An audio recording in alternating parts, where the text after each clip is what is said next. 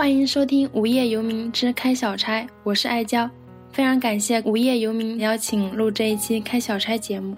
现在已经是二零二零年了，我很喜欢新一年的开始，这样就可以以时间为划分点，结束我之前过的半年开小差的日子嘛。就讲起来还挺惭愧的，过去的半年本应该是我和身边那些人就是准备考试啊。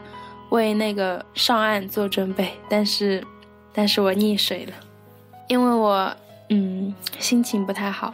我记得以前看过一本书，然后那个作者叫松浦弥太郎，他讲啊，就人沮丧的时候，他就会让自己沮丧到底，带着要堕落到深渊的觉悟，一个人躲起来。所以呢，我也就选择躲起来了。当时为了准备考试的时候，买了个 iPad。后来就基本上用作读书，然后听歌和听播客来用，看很多很多可能对考试啊或什么根本就没有帮助的东西。但是我很喜欢这样，因为躲在书和声音的世界里，我就能逃避现实了。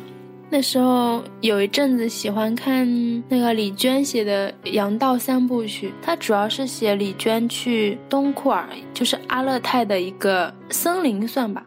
就去那边，去一个游牧民族一个家庭去那边生活一段时间，然后感受游民是怎么过日子的。我看的时候就觉得，游民的生活特别特别辛苦，每天就重复感觉很累的劳动，放牧啊，然后挤奶。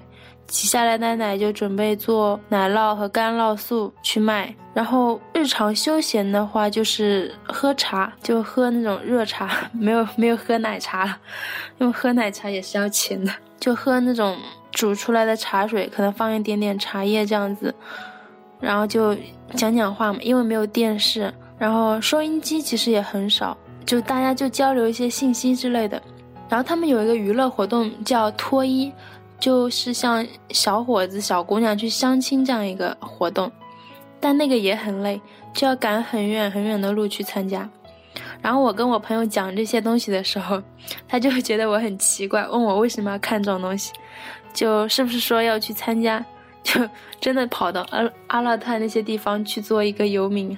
然后说不是啊，怎么会呢？我非常的那种离不开现代生活，没有 WiFi 我就不行，而且我很怕冷。就讲的时候，我就觉得自己特别好笑，就心里啊就跟自己说好憧憬逃离啊，就去另外一个地方。但其实呢，我还是在自己喜欢的地方生活，在那种舒适圈里生活。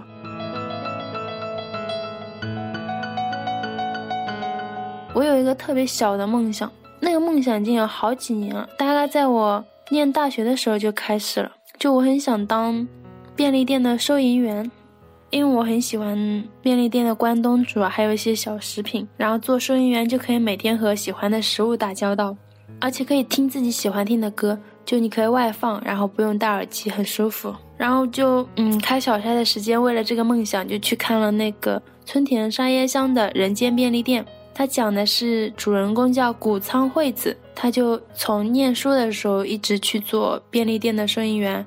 一直做，一直做，做到三十六岁，他还是在做这个。他是一个有点奇怪的人，就跟周围所谓的正常人有点不太一样。但只有在过那种便利店收银员生活的日子里，他才能像个正常人吧。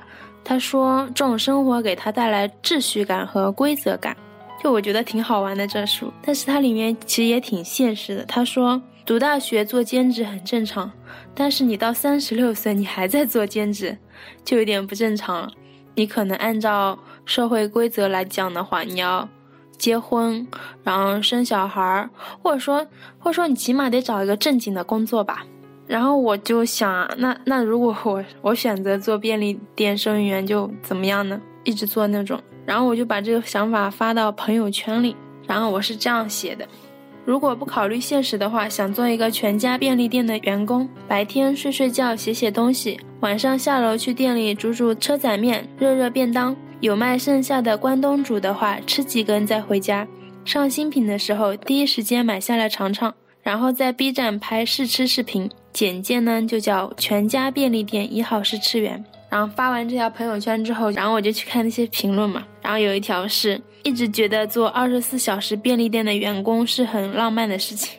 我看到“浪漫”这两个字，我就信心骤减，因为浪漫的事情其实都是不切实际的事情，都是可能大家觉得想想就好了吧。然后过了一会儿，又看到一条评论，然后那个评论非常有意思，他说：“你知不知道前几天日本便利店员工舔关东煮？”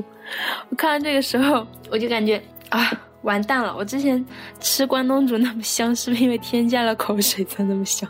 没有了，没有了。他讲是日本便利店，我相信中国可能没有吧？不对，我相信我吃的那些没有口水。其实，其实我不知道自己能做什么。就你说做便利店员工嘛，就其实也不是很好做的事情啊。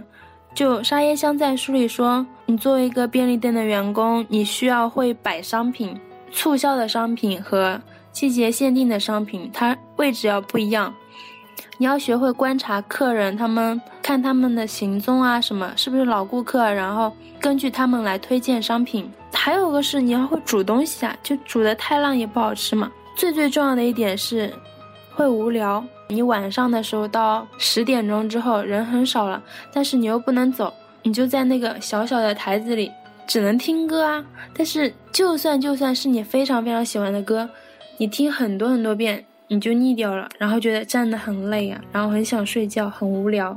想着想着，我就又陷入了那种做什么都没有意义的这样一个死胡同里面。我记得我以前看一个一篇文章还是什么，写陈丹青啊，他在《退步集》里面有个采访者就问陈丹青，他说：“人生的意义到底是什么？”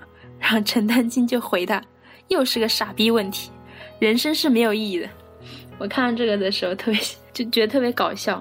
陈丹青可以堂皇的讲，人生是没有意义的，但如果我讲的话，肯定会被骂。就他们说，年纪轻轻的小姑娘，一点干劲都没有，活多少年就觉得没有意思，然后就会劝我找点事情做做，不要在这边唧唧歪歪瞎想。哎，有点想骂人，因为你是年轻人，你连心情不好你都不能堂堂正正的讲出来。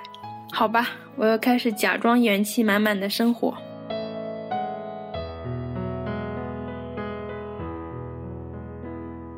去年也就一九年的时候，十月份的时候，我感冒了。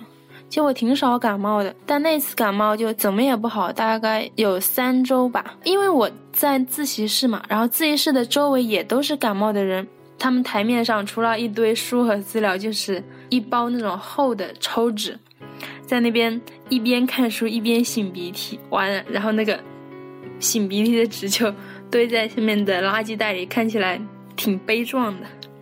因为他们宁愿在这边扛着，也不回去休息。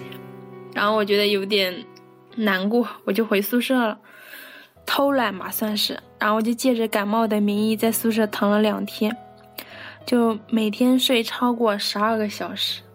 那时候觉得睡觉真是太爽了，太爽了，睡觉是世界上最开心的事情，就很想说，嗯，做废柴世界第一快乐。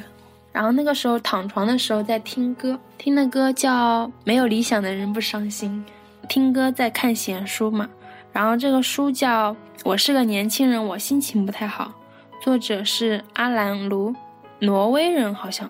他写这本书的时候，他忘记多少岁了，反正他描写书里的他的时候是他二十三岁的样子。然后我看的时候就特别有共鸣，特别想穿越过去，跑到他面前跟他握手。是那种两眼泪汪汪的，因为他就写他二十三岁的时候心情不好，就担心说如果时间不存在，然后生活有什么意义呢？然后我跟他好像也差不多，就是我也觉得做什么都没有意义。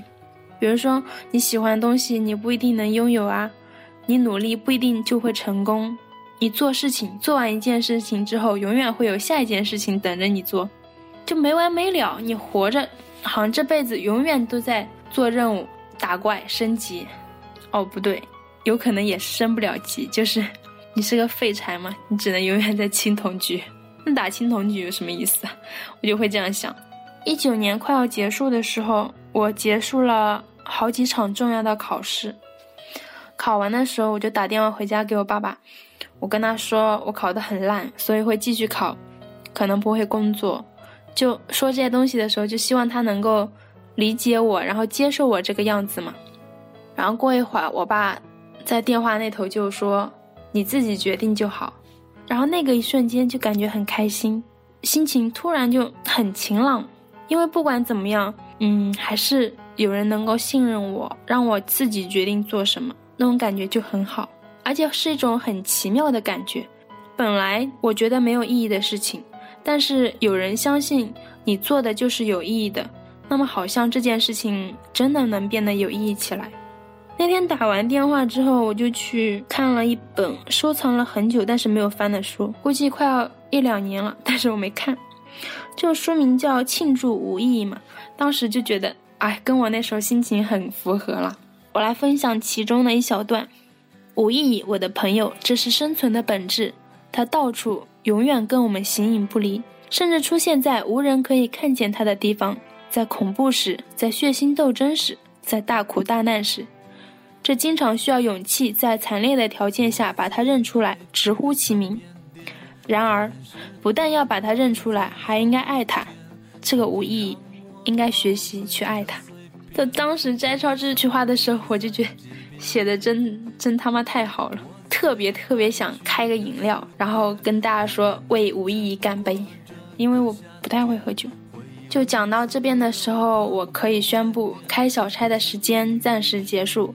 我要收拾好心情，继续二零二零年的生活了。虽然我永远在青铜局，但是我也很想上铂金啊，也想上钻石啊。啊，王者，王者是不想了，我我不行。我有个优点是有自知之明。其实想想啊，二十多岁的年轻人心情不太好，这是很正常的事情。就是你在这个年纪，你什么都没有着落，你只有梦想，但是梦想只是一张画的很大的饼，然后就会焦虑，会害怕。但是其实没有关系，因为我们才二十岁出头，还有大把的时间可以开小差。我随便乱讲了一些看过的书，还有胡思乱想，希望没有烦到在听节目的你们。那就到这里吧，拜拜。你曾热爱的那个人，这一生也不会再见面。你等在这文化的废墟上。